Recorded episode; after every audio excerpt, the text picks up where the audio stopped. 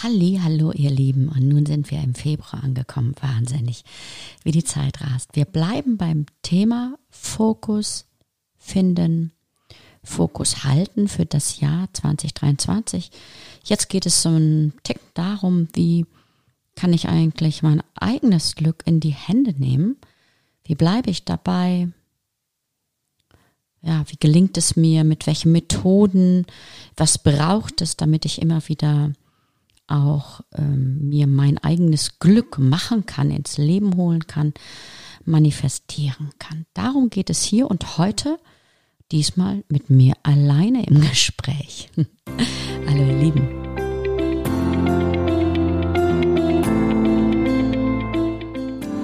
Mein Name ist Bettina Seidel-Whitelaw und du hörst meinen Podcast Gedankenspaziergang und andere Umwege.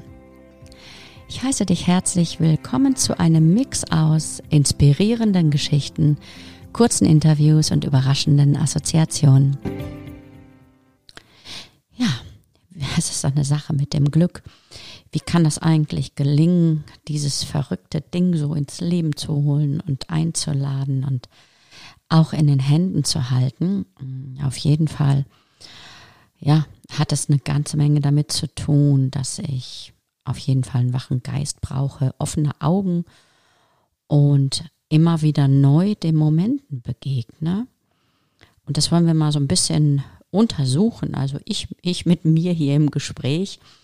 Da habe ich mir mal Gedanken dazu gemacht und mir die Frage gestellt, ich weiß gar nicht, ob ihr das kennt, Dr. Rossi sucht sein Glück, ist uralt, war damals so eine, ja, so eine Comic-Zeichentrick-Serie der, der Hund, der immer wieder auf der Suche nach dem Glück war und ähm, auf eine je besondere Art und Weise draufgeschaut hat, denn manchmal ist das Glück vielleicht nur von kurzer Dauer. Wie kann ich denn eigentlich so eine nachhaltige oder anhaltende Zufriedenheit, also so ein tieferes Glück, wie auch immer wir das dann nennen wollen, entstehen lassen? Auf jeden Fall braucht es einen ein, ein gutes emotionales und auch mentales Aufgestelltsein, mm, weil das kennen wir sicherlich alle, manchmal gleiten unsere Gedanken und man kann sich den lieben langen Tag darüber aufregen, was alles nicht läuft. Da haben wir leider einen sehr starken Fokus drauf, was fehlt denn eigentlich, anstelle von was ist schon gut.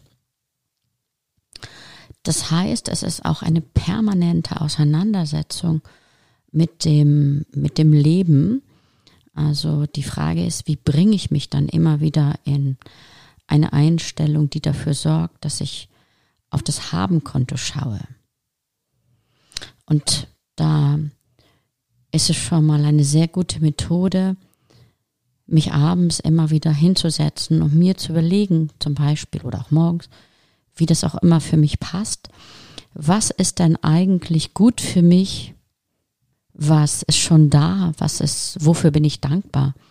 Sich mit diesen Themen zu beschäftigen, das auf jeden Fall eine gute Methode, sich hinzuhocken und zu überlegen, morgens oder abends, wofür bin ich eigentlich dankbar? Da reicht es vielleicht, wenn ich die eine Sache am Tag aufschreibe, für die ich dankbar bin, die gut ist, die einfach gut läuft es geht darum, dass ich mir immer wieder klar mache, ich bin selber dafür verantwortlich. Es ist in meiner Verantwortung, in welche Richtung meine Gedanken gehen. Da hilft auch ein eingebauter Stopp.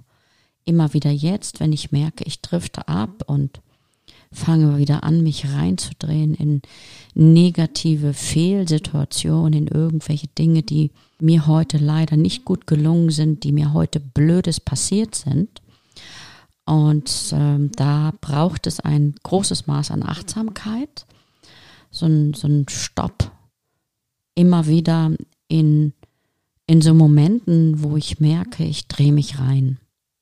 Ja, also Achtsamkeit, ein riesengroßes Thema, was ich mir aber Gott sei Dank auch klein machen kann, indem ich immer wieder neu auf die jeweiligen Momente schaue. Wo fängt es an, mich zu stören? Wo fängt es an, in eine Richtung abzudriften, die dafür sorgt, dass ich eben nicht glücklich bin? Ne? Weil unser Thema heute ist ja, wie kann es mir gut gelingen, in einen Drive von Happiness zu kommen, mich gut aufzustellen, um Glück und optimalerweise noch eine weitere tiefere Zufriedenheit zu erlangen. Dankbarkeit haben wir gesagt, die Momente auswählen, an denen es nützlich ist, Stopp zu sagen, die eigene Verantwortung zu sehen und immer wieder zu gucken, was kann ich lernen aus Situationen, die mir vielleicht passieren, um zu schauen, ja, was war jetzt auch das Gute daran, wenn ich auch im ersten Moment denke, oh nee, das geht so gar nicht, weil es einfach den Tag scheißig gemacht hat, da, da nochmal genauer hinzuschauen und zu schauen, was habe ich daraus gelernt, was lerne ich daraus, was nehme ich mir mit für zukünftig. Und es ist super wichtig, ähm, sich klar zu machen, dass ich nicht von äußeren Faktoren abhängig bin, sondern mich immer wieder auf das konzentriere, was ich tatsächlich beeinflussen kann. Hm. Und dazu fällt mir gerade ein, dass ich heute Morgen als Tageskarte von der kleine Yogi, das packen wir auch mal in die Show Notes, gezogen habe.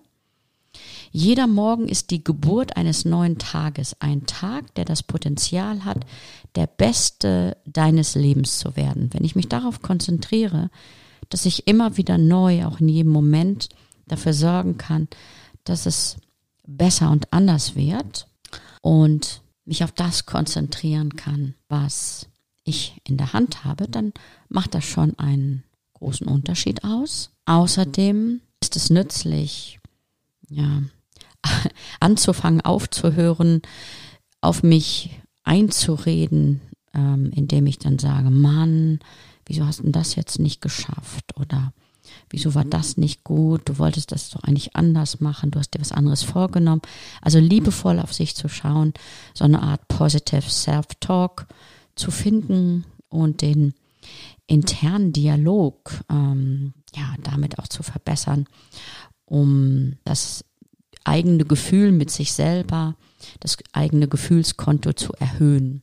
Damit gelingt es mir auch leichter, mich auf den Moment zu fokussieren. Und natürlich ist es auch gut, äh, Dinge zu tun, die mir gut tun. Also vielleicht nehme ich mir auch noch am Tag mindestens eine Sache vor, die ich ganz bewusst mit mir mache, um oder auch für mich mache, um mich gut zu fühlen. Und zudem hilft es auch nochmal zu schauen, was für Menschen habe ich eigentlich um mich herum. Also manchmal ähm, haben wir schon längst überfällige Menschen um uns herum, also überfällig in, in Bezug darauf, dass wir sie doch schon längst hätten aussortieren können, uns von ihnen trennen, weil sie uns schon lange nicht mehr gut tun. Auch da hilft es nochmal den Fokus drauf zu legen. Wer tut mir eigentlich gut? Mit welchen Menschen möchte ich mich umgeben?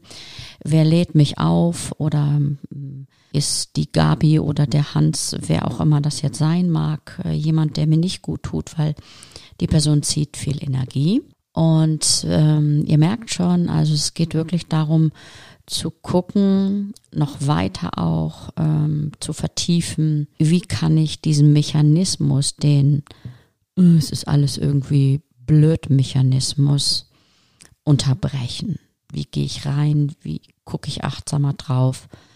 Und da das erste ist immer die Bewusstheit, ich in der Verantwortung für mich, mit mir, und dem, was, was ich im Leben um mich herum versammel oder eben auch nicht. Und dazu gehört auch Krisen eben als ähm, Lernchancen zu sehen und vielleicht auch die Möglichkeit, anders draufzuschauen, um andere Strategien, Bewältigungsstrategien für mich zu lernen. Wir freuen uns, wie immer, wenn ihr Lust habt, das mit uns zu teilen, vielleicht ähm, das eine oder andere an neuen weiterführenden Gedanken mit reinzugeben.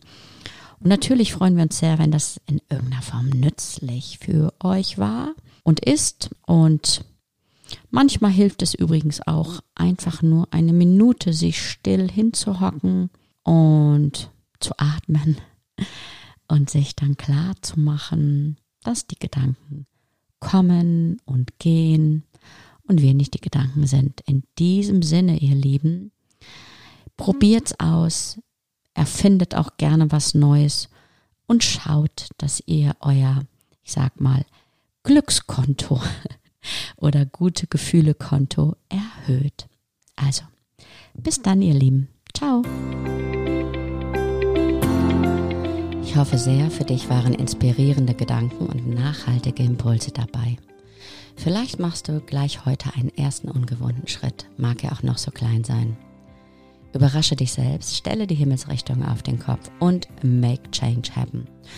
Und wenn du Fragen und Anregungen hast oder dich zu einem interessanten Thema mit mir gerne verabreden möchtest, dann schick uns doch einfach eine Mail unter podcast at coaching-im-business.de. Hier kannst du uns auch gerne eine Sprachnachricht schicken, wenn du möchtest.